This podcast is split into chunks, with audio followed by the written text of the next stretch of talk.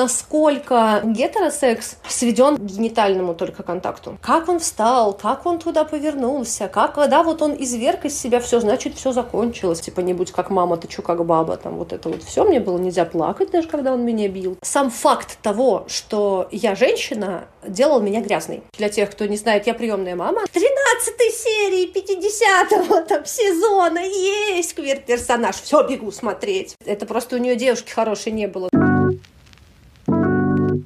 Всем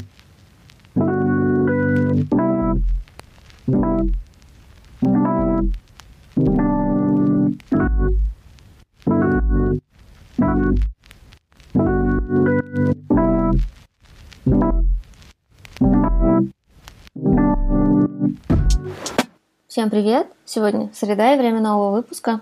Мы продолжаем говорить с Викторией Дини, и в этой части, наверное, может быть больше дисклеймеров про насилие, просто чтобы вы знали, к чему готовиться. И для привлечения внимания, да, я очень рада случившемуся разговору о приемном родительстве.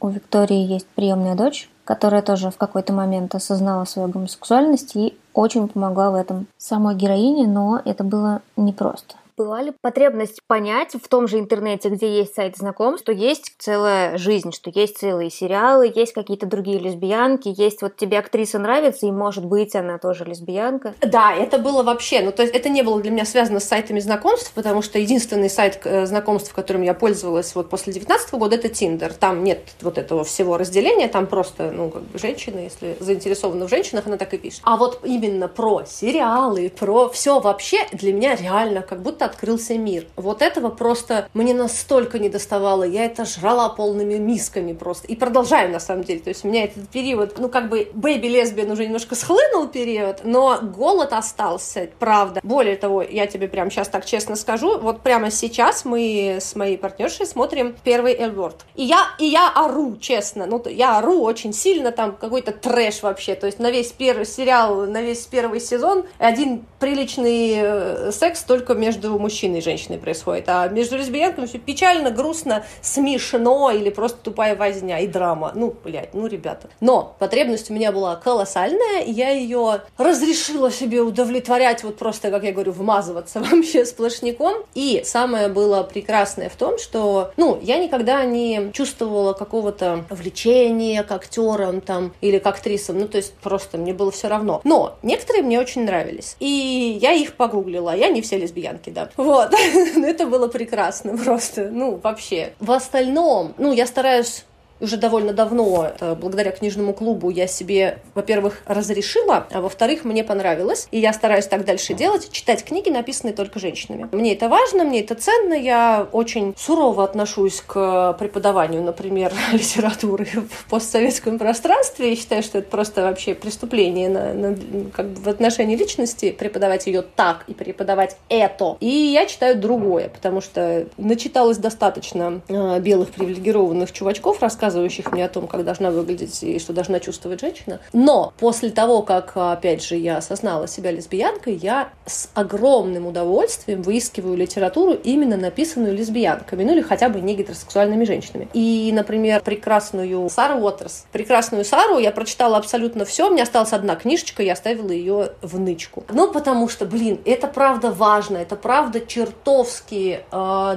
такая большая зияющая дыра, когда ты постоянно не находишь себя в культуре. И это реально вот, вот это чувство I can relate, я узнала его только вот читая, смотря фильмы, сериалы, там все прочее, потребляя контент, созданный прежде всего, да, мне даже важно было не о ком-то, а голос конкретный, то есть созданный женщинами, которые любят женщин. И там все другое, черт возьми, там реально все другое, оптика другая, взгляд другой, чувства другие. И я, блин, всю жизнь этого была лишена, у меня большая злость на это, у меня большое, большая претензия, ну какого черта вообще? То есть огромная часть населения должна все время себя как-то переводить вернее, мир для себя переводить. Ну, вот здесь вот это, вот, вот так, наверное, вот я же похоже чувствую. Нифига. Ну, то есть, да, конечно, мы все люди, да, мы любим, да, на каком-то гуманистическом уровне мы сходимся, но нет, опыт важен, опыт маленький важен тоже. Вот дифференцирующие нас вещи, они, черт возьми, очень важны. И, блин, очень обидно, что этого нет, этого так мало, а что, когда оно есть, оно чаще всего окрашено то гомофобией, то мизогинией, то коктейлем из этого, то это все было неправильно, а вот теперь мы счастливы с мужьями, конечно же, а как же без этого? Ну, вот это вот хрень. Но ты так звучишь, как будто это произошло уже вот в последние годы, когда этого стало много, потому что ты говоришь, что ты погуглила, и ты что-то нашла. Значит, ты не гуглила, когда найти нечего было. Я тогда вообще не гуглила. То есть до 19 года я не гуглила в принципе. Мне это вообще было не нужно. Зачем? При этом, когда в юности э, я встречалась и влюблялась в женщин, девушек, мы все так или иначе читали похожее тоже. То есть в сети э, это было время ЖЖ и до ЖЖ, блогспотика, всего вот этого. И мы читали аккаунты полу известные, такие известные в узких кругах, все вот эти вот, ну хотя бы на Илья Имакова, вот, не знаю, знаешь ли ты, поэтесса. Сейчас с мужем и ребенком, да, все хорошо. А тогда постоянная поэзия, посвященная женщинам, любви к женщинам, чувству своей инаковости, неправильности и так далее. Ну, собственно, не знаю, я принадлежала просто к лид-тусовке, я была, печаталась в Вавилоне стишочками, вот это вот все, я себя ощущала вот там тоже, вот среди вот этого всего. И тогда не то чтобы я гуглила, нет, просто это было вокруг меня. Как только я пришла в сеть, а я пришла в сеть как раз вот в 16 16-17 лет. Все, вот мой мир стал очень цветным, ярким, насыщенным. Я встретила понимание там впервые в жизни. Я себя ощутила очень такой на месте. Но это было именно ЖЖшечки, это было именно общение через текст, и это было именно прежде всего литературное проявление. Можно попросить тебя попробовать описать, как ты ощущала, вот какое это было сообщество вырисовывалось из э, тех текстов, что были, из тех опытов, что были. Сейчас,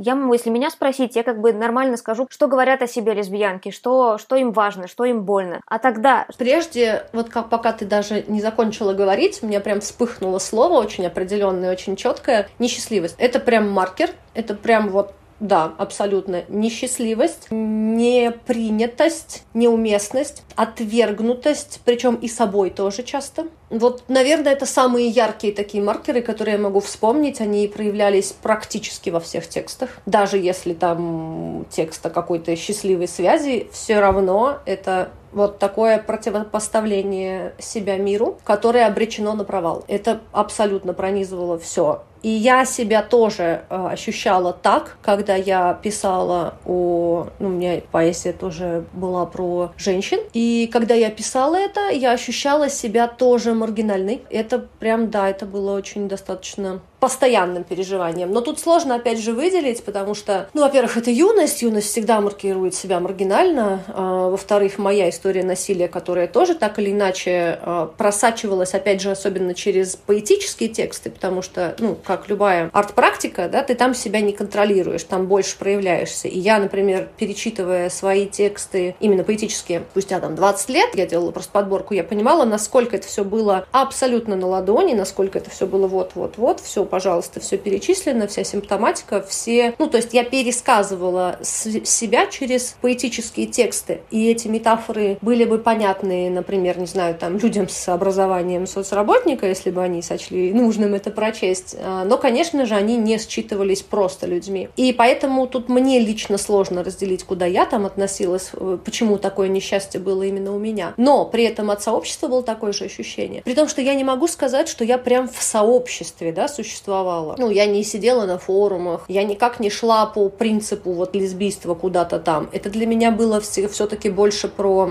арт про артист, про тексты, про литературу. Но по принципу литературы я читала многих, была знакома с многими. И да, флер инаковости, флер вынужденной несоединенности с миром. Это прямо очень-очень хорошо считывалось всегда, да. Я просто сейчас вспоминаю имена, практически все те, кого я читала тогда, сейчас счастливы с детьми и мужьями. Но это контрастирует с тем, что вот мне часто рассказывают, что было спокойно, понятно и никакое слово было не нужно, с тем, что в текстах речь была о том, что ты непонятно кто и не пойми, где твое место? Да, абсолютно. Я не знаю, ну, то есть я слышала такие вещи, опять же, у, у тебя там как-то звучало это э, от героев. Я никогда такого не чувствовала, что все было спокойно, понятно и слова не нужно. Нет. Что тебе пришлось делать? Как это ощущалось? Можешь ли ты об этом говорить? Как ты... И можно ли так сказать, что возвращала себе, ну, типа, сексуальное влечение и секс? И правильно ли я понимаю, что если это произошло, ну, уже сильно позже, чем та 18-летняя девушка, то с ней ты соглашалась на секс не, не хотят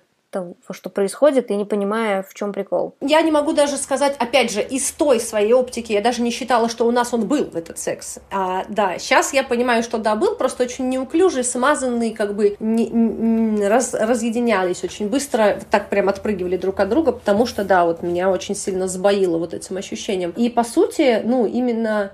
М- об этом очень странно говорить, потому что большую, больш, большой вклад в, моё, в мою дружбу с моим телом а, внес а, мужчина, с которым я жила, партнер мой, при том, что именно вот мужчина я влечения не испытывала. Но это было именно как... У нас были очень странные отношения, и мы были очень друзьями больше. И при этом, да, вот какое-то такое внимательное, бережное соединение меня и моего желания немного с ним было реализовано. Но потом все очень пошло плохо раскручиваться, и мне стало еще хуже в отношениях с ним. Именно вот как я сейчас себя ощущаю, что я могу испытывать, это все именно вот, ну, в, в нынешних отношениях. И, естественно, много-много лет терапии. Как это было сделано, мне очень сложно хм, объяснить, потому что это прям, ну, прям большая работа на ну, несколько летняя. Невозможно ее уместить там в какой-то гайд. Осознать это мне вышло буквально там полтора года назад. Ребенок, э, когда он в детстве, что бы он ни испытывал, он все время выбирает винить себя. Это закон детской психологии, это закон выживания ребенка. Он не может обвинять родителей, потому что это тогда нарушало бы его следование за родителями. Если он не следует, он умрет. Это прямо у нас записано. Поэтому мы всегда, испытывая какой бы то ни было там абьюз, что угодно, мы можем даже там кто-то возразить, типа, ну я же спорила, я же там кричала на маму. Да, это внешне может проявляться как угодно, внутри мы согласны. Согласны, что мы заслуживаем, да, конечно, все было так. То же самое происходило со мной, плюс я узнала понятие а, нон-конкордантность только в своем очень взрослом возрасте, когда стала ходить на а, группы переживших инцест от тебе поверят прекраснейшего фонда. Я даже вот не знаю, я не знаю, как ты относишься к упоминаниям, мне просто правда кажется, что он заслуживает поддержки, правда, это вообще супер ребята. Реакция тела не со... может не соответствовать реакции мозга, это две разные вещи, и это окей. То есть если мы испытываем возбуждение на уровне тела, смазка там, там набухание там чего угодно, соски, половые губы, это не значит, что мы хотим секса. Обычно подается иначе, типа, а, ты говоришь, что не хочешь, но на самом деле вон чего. Нет, это ложь, это неправда. Наше тело реагирует так, потому что, опять же, это механизм выживания, это спасение женщины, потому что при любом контакте, даже если я, она его не хочет, она хотя бы не получит травму. Это тело так реагирует. Мы можем не хотеть, и мы правы в этом. То есть правы мы то, э, чувствуя то, что чувствуем. А что проявляет тело, это вообще проблемы тела, и мы не управляемся этим. Я этого не знала, и когда, ну, в пер первые сексуализированные прикосновения моего тела 14-летнее получила от отца, может быть и раньше, я просто этого не помню, я почти не помню детства, и, естественно, я считала себя грязной,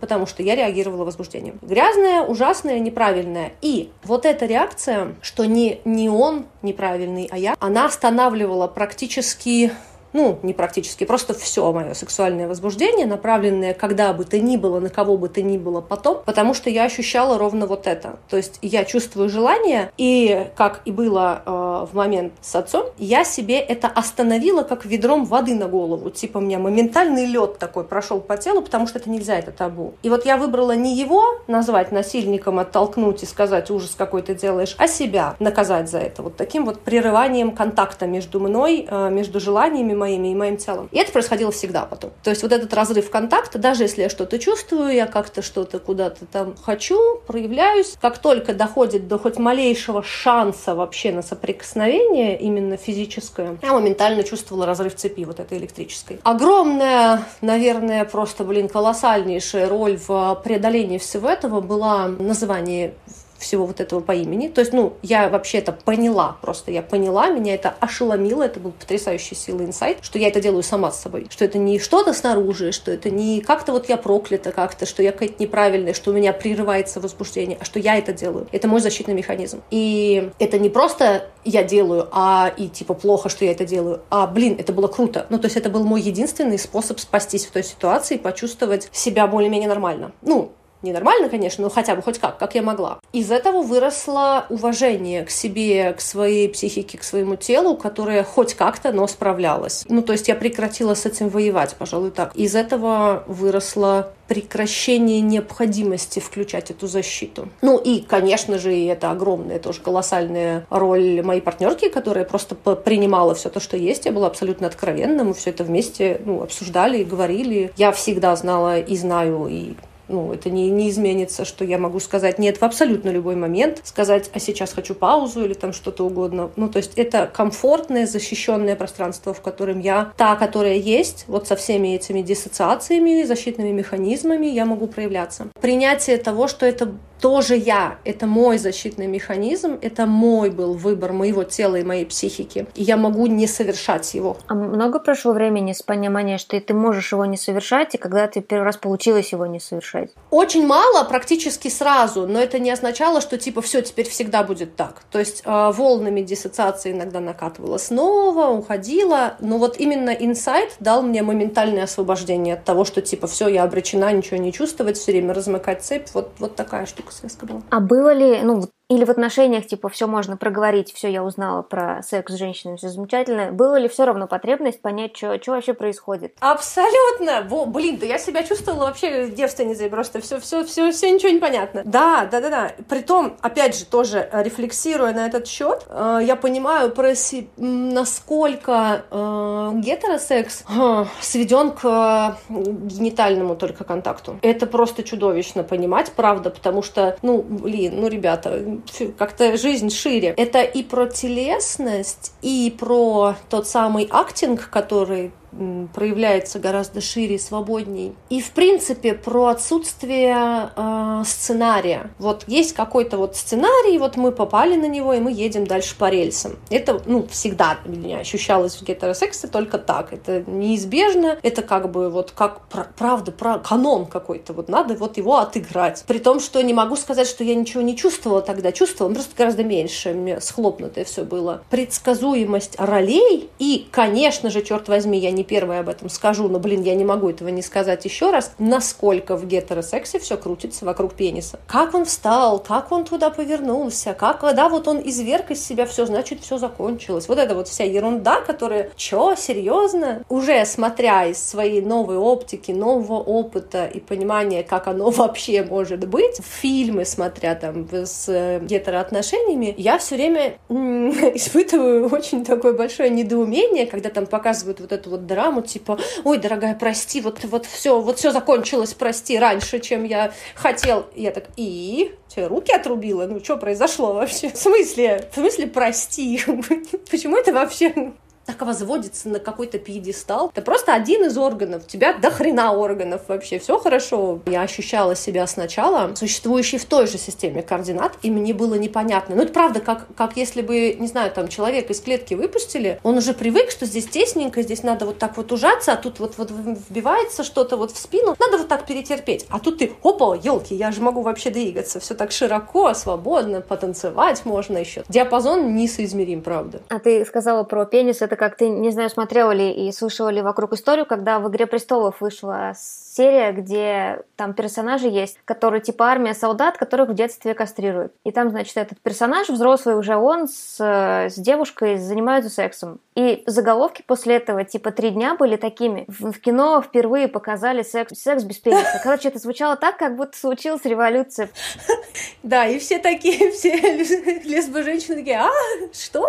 Как? И там прям было, а что они делали, а что он делал? Да, ну и при том, опять же, вот я э, имея вот такой вот переход, я немножко помню себя, и я понимаю, что я бы тоже удивлялась. А как-то? Это же не по-настоящему все. А чего это вообще? Это просто пообнимались, наверное, разошлись, вот это вот все. И правильно я понимаю, что можно такой акцент поставить, что ты во многом призналась окончательно себе в, в своей идентичности лесбийской из-за дочери? Да, да, да, абсолютно. Это было действительно благодаря дочери. Дочь, для тех, кто не знает, я приемная мама, она появилась у меня, когда ей было 14 лет, а официально стала моей дочерью по документам в 15. С 14 до 15 мы все время были вместе, потому что я воевала за нее очень сильно с приютом, там был полный трэш, и для тех, кто думает, что это бывает редко, нет, это бывает, к сожалению, очень часто, э, детей не отдают, это все никому не нужно, это финансирование, это дедовщина и все дела. И, короче говоря, у нее э, лесбийская идентичность просыпалась так сложно, потому что тоже своя история непринятия себя, естественно, по понятным причинам. Она мне говорила о себе, и я реагировала ровно, как я всегда реагировала на себя, что это типа, ну, наверное, временно. Ну, то есть я не осуждала, нет, но я это не воспринимала всерьез. Это период такой, это, это ну, вообще на самом деле правильно, когда мужская и женская энергия соединяются. Это вот у нас просто вот ты пока не понимаешь, это все так работает. Ну, ты себя-то всерьез не называй как-то сейчас. Это же просто вот трешанина полнейшая, при том, что я понимала, что, ну, что-то не то происходит. Как-то вот что-то неправильно. С моей стороны, в смысле, что я неправильно как-то проявляюсь. Я ну, была в терапии до этого, и я начала в терапии тоже об этом говорить, что не так, почему, мне же нужно ее принять, чтобы она чувствовала себя лучше, потому что я видела, что ее это не делает хорошо себя чувствующей, при том, чтобы, вот действительно, у нас не было, меня не было ни принятия, и у нас не было конфликтов, то есть вроде бы как все здорово, но я сейчас понимаю, что это может делать еще хуже, то есть вот такое вот мягкое отрицание части личности человека, тем тем более в тот момент, когда он только осознает эту часть своей, и, соответственно, она очень важна для него. А ты так ее типа, да нет, это все это все пройдет, ерунда. И я об этом много говорила, о своей реакции в терапии. И вот именно такое пристальное вглядывание, наверное, тут вот мне сложно ответить на вопрос, если бы он даже возник, типа, в какой момент, нет, такого момента нет. При том, что момент принятия своей идентичности у меня очень четкий, я прям помню, я нифига себе. Я читала тогда очень много историй родителей э, негетеросексуальных людей, их самих историй, и меня поражало очень-очень сильно, насколько в этих историях э, звучала вина, звучал мотив вины родительской. Чаще всего это матери говорили, видимо, они более свободно чувствовали, ну, как бы коннект с своими чувствами, возможность поговорить, ведь отцам же нельзя ничего чувствовать, только проклясть можно сына. Это было очень для меня неожиданным, потому что, опять же, как и в теме своей идентичности, для меня в теме идентичности дочери и моего к ней отношения смешались две вещи. А, смешалось то, что я приемная мама, и я очень сильно чувствовала вину за то, что вот я должна была додать вот тепла за все, а вот я не додала, я не смогла, это моя проблема. То есть она не может быть по-настоящему лесбиянкой, потому что если бы она была по-настоящему, она бы это знала о себе заранее, привет. А вот она вот сейчас так думает, потому что просто ей хочется к женщинам поближе, вот тепла хочется, вот просто это поиск матери. Вот и у меня, наверное, тоже вот это же тоже мне, моя мама умерла в 16, это плюс еще к насилию от отца, еще и плюс к тому, что с матерью у меня все было плохо, и контакта у нас с ней не было нормального. Вот. И я вот это все очень сильно экстраполировала на дочь. Я ощущала, что у нее также, более того, я даже имела дерзость говорить прямо так. То есть, наверное, похоже на меня, вот у меня, то есть я не не, скрывала, что вот у меня в юности тоже было, а вот посмотри как, все по-другому. Теперь, кстати, я просто оторвусь, теперь я с большим интересом реагирую на рассказы старшего поколения в ответ на камин их детей, когда они говорят, да я тоже в юности, а потом все прошло. Я такая, угу, угу, да-да, прошло. Эта не уникальность мне очень была целительна, наверное, тоже туда же в копилку, потому что, ну, нет, кровные матери думают о детях, которые они дали жизнь, ровно то же самое, что я не додала, а должна была. И тут я поняла, что здесь, наверное, какая-то наебка. А я реально ощущала, что вот я подвела свою дочь именно потому, что вот, наверное, вот не с рождения вместе, вот так вот она ищет женский образ как может. И вот как-то все в сумме, большое, большое чтение именно истории родителей дало мне понять, что я просто воспроизвожу стереотипы. Я помню отличный эпизод. В Выборг мы поехали на ее день рождения, 19-летие. И где-то там на какой-то башне, там же куча старых всяких башен прекрасных, там было написано два женских имени. Катя плюс Маша равно любовь. И я помню, как дочка моя так, ой, смотри, ну надо же, как здорово. То есть она прям вот так вот вся ликовала. И я помню свое такое, ну в смысле, ну и что, ну да, это есть, что ты теперь на все кидаться такое будешь, типа, что тебе везде твое ЛГБТ мерещит. И я сейчас очень хорошо понимаю. С момента, когда ты поняла такие, что это речь про тебя, что поняла, что нужно и с ней теперь поговорить, и не было ли, не знаю, ей обидно, что и тебе как-то нужно было, вот хотела ли ты целую речь подготовить? Конечно, конечно, мы поговорили, я извинилась, я принесла извинения не один раз, мне было очень это важным, я поняла ее чувства, и мне хотелось дать ей понять, что она не одинока, вернуться туда и немножко ее на ручки взять в этом, и я это сделала. Когда ты, наверное, начинаешь взрослой встречаться с женщиной, что нужно как-то подготовить ребенку речь, то здесь тут уже как бы не нужно было, да, готовить речь? И не было никакого никого в моем окружении счастливее, чем дочь, когда она узнала, что я теперь буду встречаться с женщинами, правда. Ну, то есть э, мы после, ну, много об этом, естественно, говорили, и она как раз говорила, что, блин, мам, я тебе, конечно, желала счастья, но я вообще не представляла, вот если мужик, чё, вот как вообще? А у меня были попытки уже с, ну, когда она уже подросла немножко, начала пытаться ходить на свидания, и тоже воспринимала это, блин, как работу. Очень не хочется, очень неприятно. Я открываю Тиндер, там ужасные рожи. Они все, все мне не нравятся, все чудовищные, но я с собой вот так говорю, ну и что? Ну подумаешь, человек фотографироваться просто не любит. И вообще, вот что, ты сходи, ты пообщайся, что это сразу рожу ты кривишь вообще? И реально я ходила как на работу. Иногда были приятные люди, но я в основном с англоязычными старалась коммуницировать, потому что ну, это невозможно же здесь вообще. Иногда были совершенно прекрасные, я помню, сидела с, по-моему, из Нигерии, он был, приехал преподавать здесь, мы сидели часа полтора полтора в кафешке, на английском, естественно, обсуждали, как он в своей стране, ну вот я не помню, какая именно страна, как он совершенно прекрасно создал футбольную команду для детей из бедных семей, и это им там поддерживало, empowerment, все дела. Я говорю, да, вот, а я, и куча, естественно, опыта приемного родительства на него вылил. То есть мы сидели, просто обменивались, ну, как друзья, правда, нормально, чудесно провели время, замечательнейше, вообще, великолепно. Никогда больше друг другу не писали. Никакого ни вайба, ни намека на него. Но у меня его никогда и не было, этого вайба. Я даже не знала, что это вообще вообще. Я думала, его ни у кого нет. Я вот ходила с таким мнением, что значит никто да. этого не чувствует, потому что я не то чтобы слышала восторгов от женщин, о парнях. Да, да, да, да. И это, простите, туда же мне моя партнерка говорит сейчас, что ну ты как бы ты сейчас себя ведешь как типичная лесбиянка, которая говорит, ну па, это просто она еще не вышла из шкафа. Но правда, ну то есть это просто у нее девушки хорошей не было. Зачем крест на себе ставить? Пусть попробует, походит, повстречает. А, у меня были такие вот попытки завязать отношения, и даже были как бы бы так сказать, короткие отношения, ну там ни, ни, ни, ничего физического не было. Чуваком переписывались долго, тоже в Тиндере познакомились, он был египетского происхождения, миланский архитектор. И он приезжал, как раз у нас был этот футбольный, не футбольный, какая-то хрень, которая, я просто от спорта вообще далека,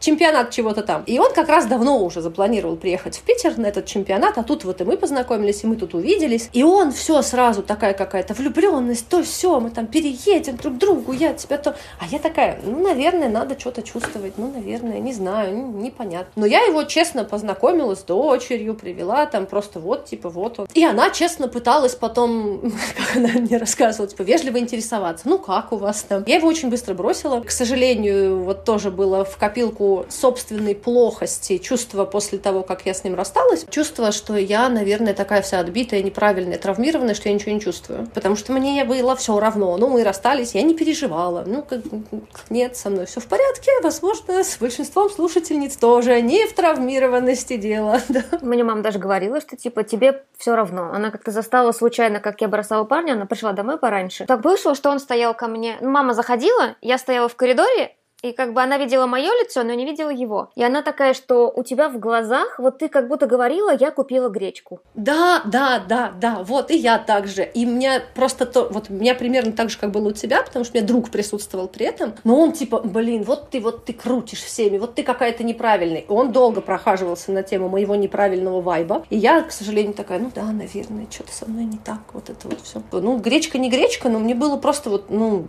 я не хочу больше с тобой, не звони мне, не надо надо мне ничего этого. Все, пока, положила трубку и забыла. А ты еще упомянула про Элворд. Слушай, ну меня реально поражает, ну насколько все очень плохо. То есть просто, правда, я смотрю это как честное, достоверное отображение вот той самой внутренней мизогинии вместе с гомофобией. Все, что у женщин, все плохо. Все отношения уродские, все врут, какие-то все сраные манипуляторы, соблазняют все вот так вот, потому что ведь невозможно по-другому. Секс очень унылый, либо нереалистичный, вот это вот многозадирание какое-то, либо просто акробатический. Серьезно, вы пробовали это делать? Ну, то есть там вот это вот лежание друг перед другом и что-то там происходит. Либо же, да, все комично. То есть никакого желания нет, они просто пытаются сделать это, потому что так надо. Ну, нет, не так, не так. И реально я прям поражалась, потому что я этого действительно не ожидала. Вот мы начали смотреть, и каждая серия была украшена голой мужской жопой, совершающей фрикции. Я говорю, почему? Ну, в смысле, это сериал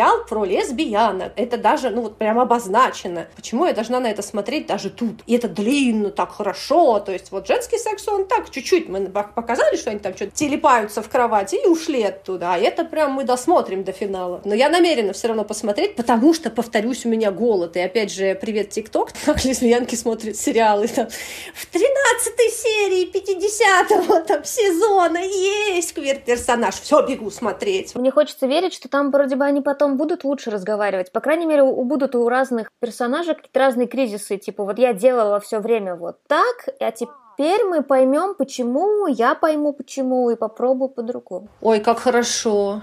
Хорошо. Ну вот, кстати, насчет того, э, с кем я могла релейт, я могу сказать, я посмотрела весь, э, мы с партнеркой смотрели весь сериал, какого, господи, боже мой, Foster Family. И когда я э, все еще была в активном таком э, амплуа мамства, когда мы с дочерью жили вместе, мы сейчас уже не живем, она живет со своей партнеркой, все хорошо, отдельно взрослый котик. И, короче говоря, пока я была в активной фазе мамства, мне Foster Family вообще не пошел. Я попыталась, но все его советовали, естественно, естественно, потому что там, там действительно классно все прям показано, как, как есть, это прям правда здорово. Но для меня это было, господи, станки, станки, куда? Я не могу. Я хочу отдыхать, я хочу смотреть сериалы, где ничего не происходит, где нет никаких драм, где все хорошо, потому что у меня было по горло дома, это ясно. А тут я смотрела именно из, эм, ну, про отношения двух женщин, по сути. Дети, да, ну, как бы, конечно, и я тоже как в каком-то смысле партнеркой делилась, что вот смотри, вот оно все, вот как вот, вот, да, вот и у меня, и у меня, и у нас было так. Но прежде всего именно было про их отношения. И вот как раз очень я себя узнавала, включая внутреннюю гомофобию в одной из героинь. Естественно, я уже забыла, как их звали, ну,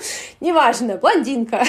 И она там как раз, да, она же осознала себя, будучи замужем когда-то, и мы возвращались к этому весь сериал, что она это все постоянно реосознавала и в каком-то, в какой-то момент очень сильно поняла, насколько ей это было тяжело, больно, стыдно, она испытывала за себя стыд, что это вот вот так вот у нее все произошло. Вот, и это прям, да, это прям классно там было. Ну, а ты чувствовала стыд по отношению себя? Да, ну как, стыд, неправильность и спасенность вот с мужскими отношениями с мужчиной. То есть вот я была такая вся, не до, не дотягивающая. Писала, по-моему, об этом в канале, это тоже часть книжки. Ну, короче говоря, я в какой-то момент поняла, что вот эта мизогиния, она же очень сильно пропитывает э, вообще весь мир, естественно, наш, и она легализована. То есть даже, ну, вот мужчины, будучи в отношениях, считают возможным относиться ко всему бабскому пренебрежительно. И это то, что было у моего отца, например, абсолютно навсегда, и он мне это все с презрением говорил, типа, не будь как мама, ты чё как баба, там вот это вот все, мне было нельзя плакать даже, когда он меня бил, там, до сотрясов, естественно. И вот это все мне очень впиталось, потому что к сожалению, повторюсь, да, ребенок все впитывает как правду. Я сколько угодно могла внешне вроде бы сопротивляться и декларировать, что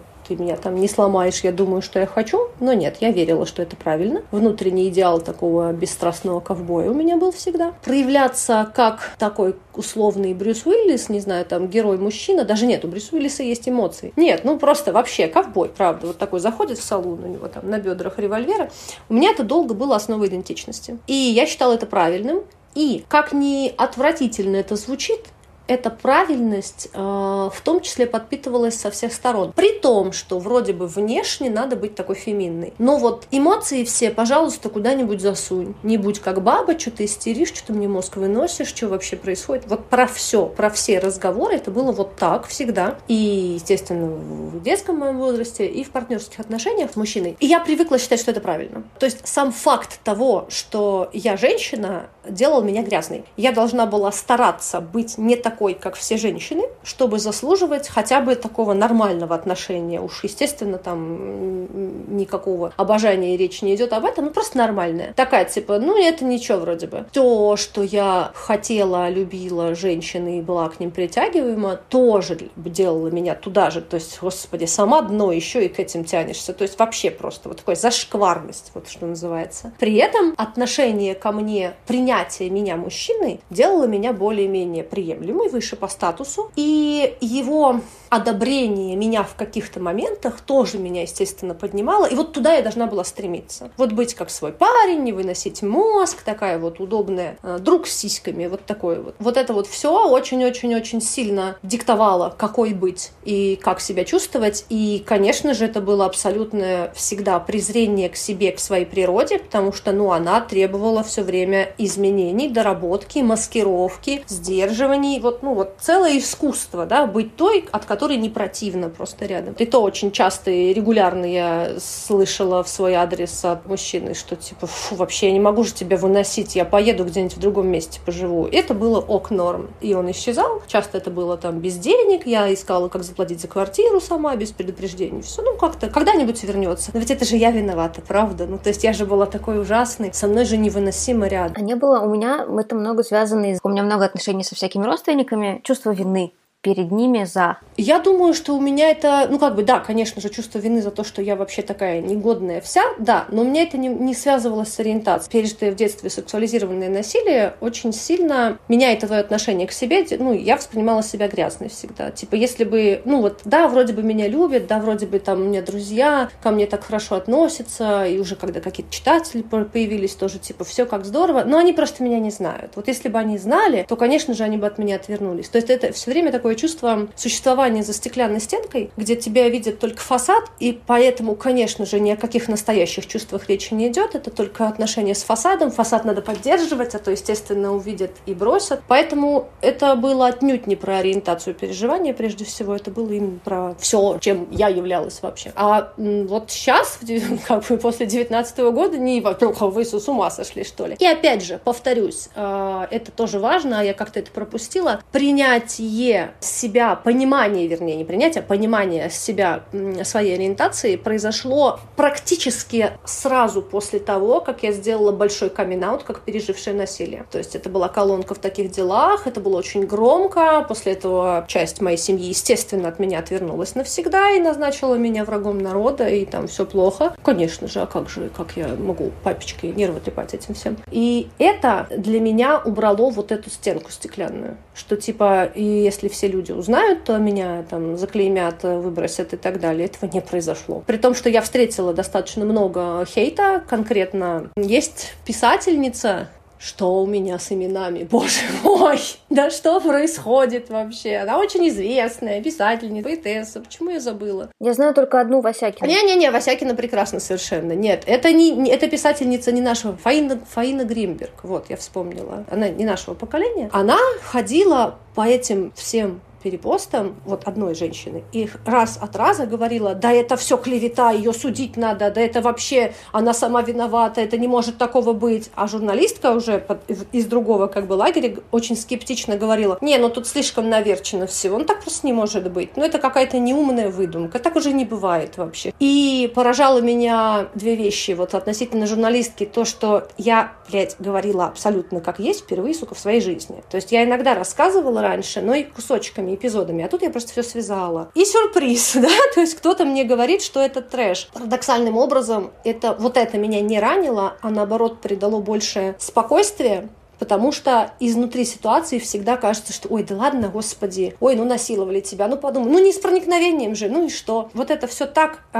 нивелируется, а тут человек говорит, что этого не может быть, потому что слишком жестко. И я так, ага, окей, ну то есть я имею право считать, что это трэш, все нормально. Она мне немножечко легализовала. А вот с Фаиной Гринберг было жестче, потому что она в 90-е под псевдонимом писала много романов, и, например, один из этих романов был «Платье цвета луны». Он как бы, это была такая игра литературная, как будто бы это французский роман переведенный. На самом деле писала его она. Об этом я узнала гораздо-гораздо позже, что это ее авторство, типа там в свои 25, что-то такое. А тогда, в мои 13, когда он только вышел, э, я была такая очень книжная девочка, задротка, у меня все было везде плохо, и дома, и в школе. Я спасалась книжками. И мне было абсолютно некуда пойти, и я в очередной раз прогуливала, знала, что дома меня за это ждет пиздец, но я просто уже не могла вывозить, мне нужна была какая-то тишина и покой. И я сижу, зима, мне некуда деться, это зима, я сижу в парке. В парке еще и потому, что уже тогда от дверей у меня нервный тик и сразу очень плохо, я начинаю задыхаться, поэтому я не могу быть в подъезде. Там двери хлопают, я просто, мне будет очень плохо. Я сижу в парке, там обзор, я точно знаю, что если кто-то приближается, я увижу. Книжечку купила в союз печати на карманные деньги, как я все время делала. Один день, одна книжка. Это было как раз платье цвета луны, я очень ее прям полюбила. И снег падает на странице. И вот я сижу, я очень счастлива в этот момент, потому что вот я туда вся ушла, вот абсолютно. И я это очень хорошо помнила, это была такая для меня одна из опорных книжек, к сожалению, это прям к сожалению. Еще и потому, к сожалению, что эта книжка в том числе о лесбиянках, и она пропитана э, маркировкой этого как неправильным. То есть сейчас, опять же, находясь в, слава тебе Господи, 2021 году и точно зная, что я всегда была права, никогда не разделяя автора и произведения и воспринимая это в целом, я задним числом пересматриваю это отношение и вижу, что вот этот вот неумный, э, очень агрессивный человек, который воспевает как святую любовь между мужчиной и женщиной, она об этом впрямую говорит, не может быть для меня носителем никакой истины, для меня той маленькой, которая вот так вот, как святую воду, пьет э, ее роман. Но тогда я этого не знала, естественно. И было особенно странно, ну да, если напиши об этом в какой-нибудь книжке или сними в сериале, все скажут, что, господи, ну что ты прям за уши притянула, вообще так не бывает. А тут, пожалуйста, я на камин получаю от нее заверение, что я вру, что я ужасная, неправильная, опорочу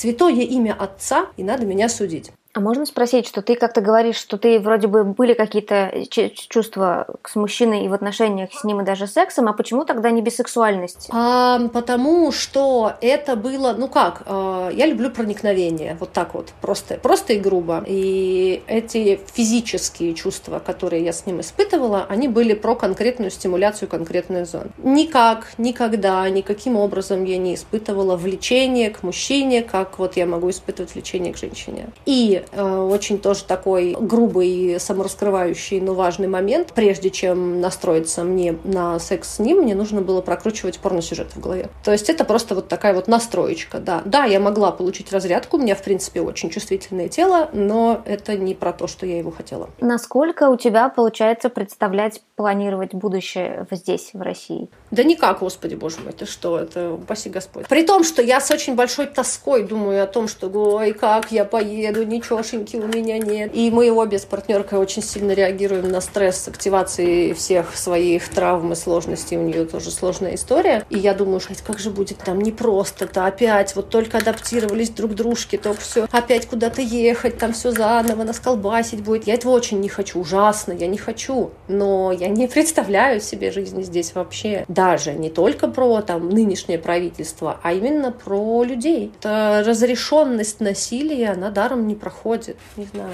Ну, при том, что, опять же, я сейчас живу в Петербурге, я считаю этот город единственным возможным в России, где можно жить. Это очень странное, вот правда, место, лишенное э, вайба насилия. При том, что, конечно же, здесь много чего происходит, само собой, но по сравнению с остальными местами, где я жила, была, существовала, вообще там проезжала мимо, это настолько сниженная именно витальность, которая в том числе и диктует э, насилие какое-то. Да. Вот именно просто, что все очень как сонные мухи. И это плюс. Интересно, а мне казалось, что с Питером наоборот так стало, что в какой-то момент мы объявили его гей-столицей, туда очень много людей поехало, и поэтому концентрация гомофобии там тоже повысилась. Чем больше людей о себе говорит, тем больше хочется орать в ответ. Ну да, так да, и орут, конечно же, все эти привлечения там школьниц за флаг в окне, у нас же были все эти истории. Ну, просто именно я даже не столько, смотри, я не столько по ЛГБТ оцениваю, потому что здесь у меня слишком маленький еще опыт существования именно в этом статусе здесь, чтобы это, об этом говорить. А я скорее оцениваю как э, женщина, которая всегда должна быть да, на стороже, чтобы, не дай бог, там, не,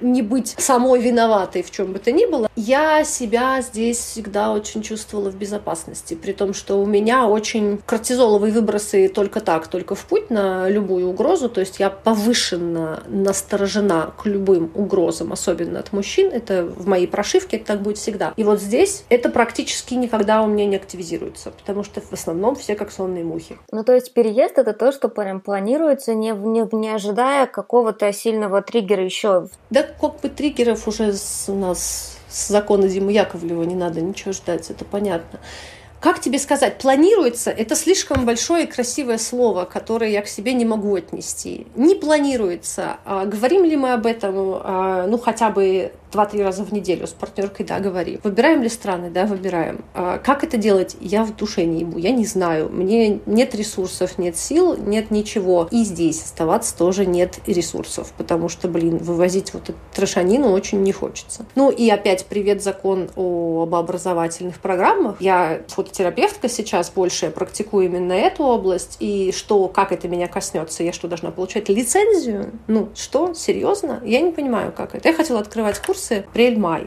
Я не знаю, как это делать. Даша Апахончич, которая теперь в каждом, блядь, сука, посте Фейсбука и в каждом комментарии в Фейсбуке пишет данное сообщение размещено иноагентом, да, это тоже кажется абсурдом, но тем не менее это есть. И нет, я ничего не жду, не, я не верю здесь ни во что, вот что самое главное. Я не верю, э, что это может измениться, что у нас много хороших людей. Нет, блядь, это такой пузырь. И это, опять же, для меня очень э, важным, как бы, не знаю, важным отрезвлением стал наш, наше отношение с партнеркой, потому что она как раз не из этого пузыря, совсем. Не из медийного, не из арт. Вот, вот нет, нет, нет. И на все, на большинство моих убеждений, что ну так же все люди думают, она очень часто так, нет. Ну, то есть это твоя прослойка, вот так вот думает. И правда, это действительно так. Я в основном с 16 лет нахожусь в медийной или арт-тусовочной прослойке. А вот вкрапление было с 16 года приемно-родительской тусовки, тусовки. И вот там-то я малость подохуела, потому что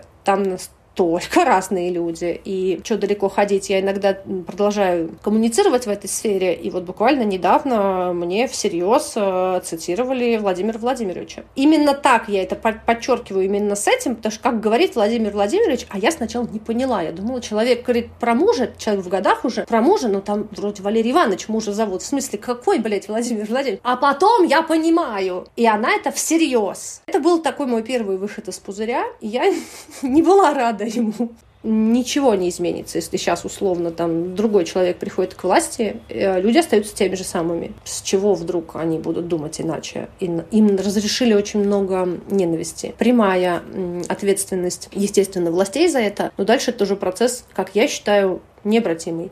Прикольно, потому что про пузырь я в нем, наверное, 6 лет. А я типа Лена из ПГТ. Но у меня всегда было поэтому очень такое немного кто вокруг меня также думает, очень трепетное к людям отношение из-за того, что, ну, все мои родственники, все мои близкие, им очень-очень хуево, очень-очень давно. Когда пишешь о насилии там в школе, когда это система созданная, в которой есть там насильник, и вы все считаете, что то, что с вами происходит, нормально, а когда вы ходите, охуеваете от того, чем это было, у меня какое-то такое наивное представление о том, что если разорвется круг с, с насильником во главе, то у многих появится ресурс посмотреть на то, что многое разрешенное им было говном. Мне здесь очень тяжело. И я типа, я такая, мне прикольно любить людей в поселке, но я туда не хочу. Но разговоры все с бабушками, дедушками о том, что они понимают, что такое культура насилия, я смогла им объяснить, и они очень легко вспомнили, как они в этой системе существовали, существуют и на что пошли. Слушай, я так скажу,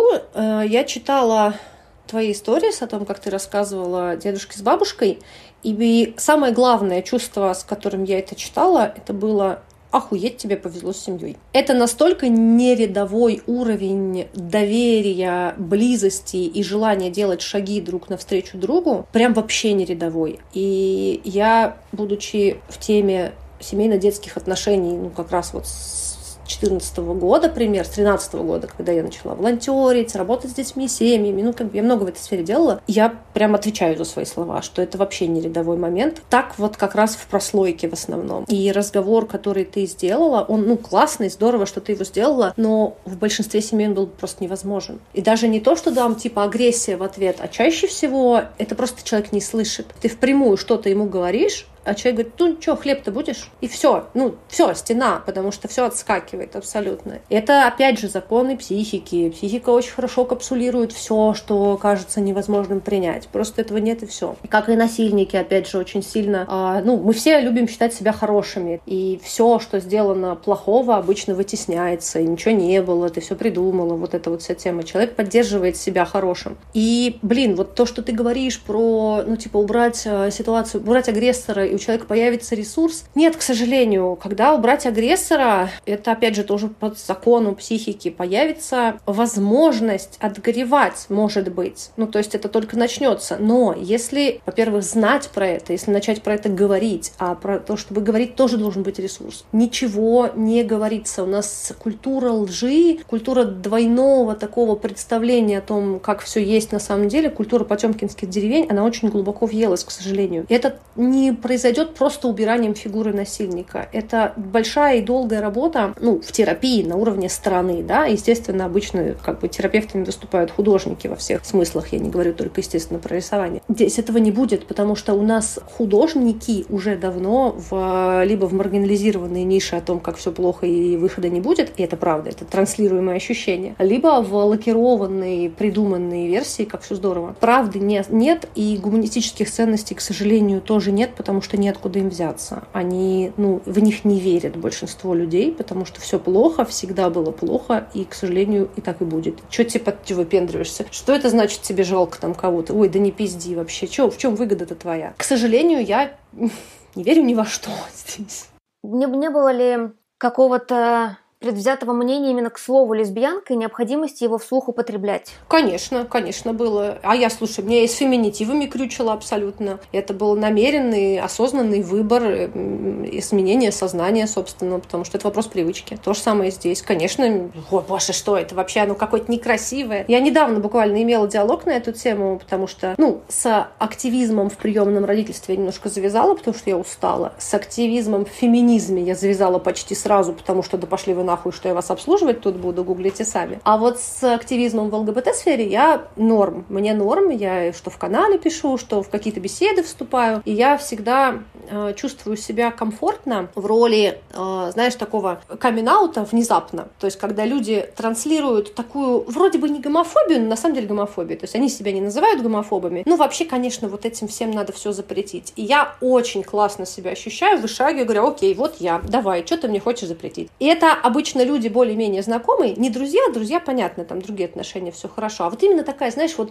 полу-полу знакомство, вроде бы они обо мне знают что-то там по каким-то профессиональным ролям, а тут вот такое вот вышагивание. Это всегда приводит к одному прекраснейшему результату. Человек начинает видеть. Не стереотипы видеть, а людей. И чудесно. Я считаю в этом свою миссию. И вот в комментариях было такое вышагивание, когда я рассуждала долго о том, что слово «квир» в русскоязычном пространстве просто модное название, чтобы избежать неприятных слов, которые маркированы очень негативно. И как раз говорила, что вот в том числе и книжку я делаю для реклейминга, да, лесбиянка, отличное слово. Одна собеседница сказала, что ну да, ну да, но лесбиянка же, ну такое неприятное слово, причем это гетеросексуальная женщина, как она себя называет, такое неприятное, ну какое-то вот прям вот некрасивое, какое-то вот такое вот, как будто бы обзывательство какое-то И я, естественно, тут же, как я это делала всегда с феминитивами, говорю, да, чем же оно неприятное? Хуторянка ничем не, не неприятное слово, оно совершенно замечательное. То есть здесь у нас просто есть определенные коннотации. Вот и все. Мы на коннотации реагируем, а не на слова всегда, конечно. Поэтому да, я себя приучала. В какой момент ты села и такая, так, я совершу над собой усилие? С самого начала, ну, когда я ориентацию признала. То есть как это называется? То, что я чувствую, то кто, кто я. Вот так, все нормально, мы это говорим. Слушай, ну у меня даже было в свое время то же самое со словом женщина. То есть оно же такое все неприятное, вот это слово просто, о, я, ну нет, я не, не, нет, нет. В каких-то сферах у меня до сих пор это осталось. И тоже, опять же, я очень много думаю на тему того, что вот это вот внутренняя мизогиния, гомофобия, а есть еще такое замечательное понятие, которому я еще не нашла имени, но оно есть. Внутреннее осуждение себя, внутреннее, я не знаю, артистфобия.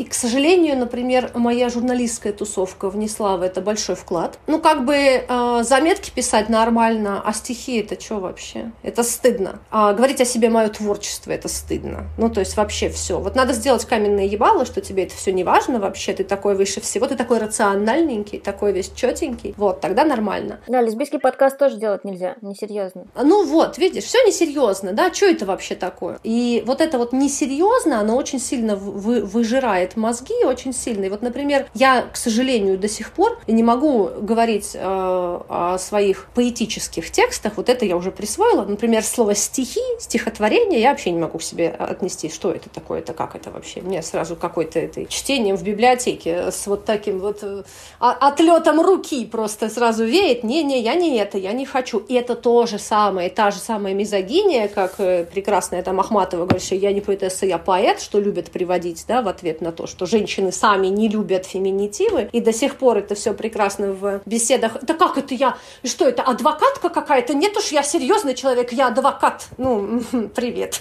И считаю важным на уровне языка бороться с собственными операциями сознания, которые неизбежно возникают, потому что я плод этой культуры, я здесь существую. Я не с луны сюда упала, такая просветительница на коне. Конечно, нет. Все это на себе препарируется, осознается, я это чувствую, разумеется. И вот в каких-то сферах, да, вот как с поэтическими текстами, я не могу пока присвоить себе право о них говорить любым наименованием, любым языком. И у меня появилось некоторое дополнение спустя пару месяцев я тут открыла для себя кайф мужских отделов магазинов и, соответственно, перестала выглядеть такой приличной тетенькой, потому что платья свои я часто покупаю и покупала в ларьках у метро, а такое все на развале. В общем, с моей классической стандартной внешностью считывалось это всегда достаточно гендерно нормативно и комфортно и вообще. Сейчас я ношу несколько иные шмотки и стала замечать, что ну, мои слова про в Питере агрессии мало, они, конечно, действительно действительно относятся только к гендерно конформно выглядящим людям. Не то, чтобы я получаю в свой адрес какой-то суперагрессивный вайб, нет, такого нет. Но он сменился, это совершенно точно. И я это точно вижу и чувствую. Пока я не могу точно, однозначно сказать, что именно поменялось, но поменялось вообще стопудово. И я точно бы не хотела никого вводить в заблуждение своими фразами про то, что типа, а, здесь все классно, все нормально. Ну, нет, конечно, все по-разному очень. И дальше, как все будет, я еще не знаю. Наверное, на этой неделе я уже себе рубану волосы немножко иначе. Сейчас они у меня тоже очень-очень-очень нормативно выглядят. Такие кудри типа каре. Сейчас они изменятся. Чего будет и как будет дальше, не знаю. Буду об этом писать в канале. Если есть желание, можно об этом наблюдать.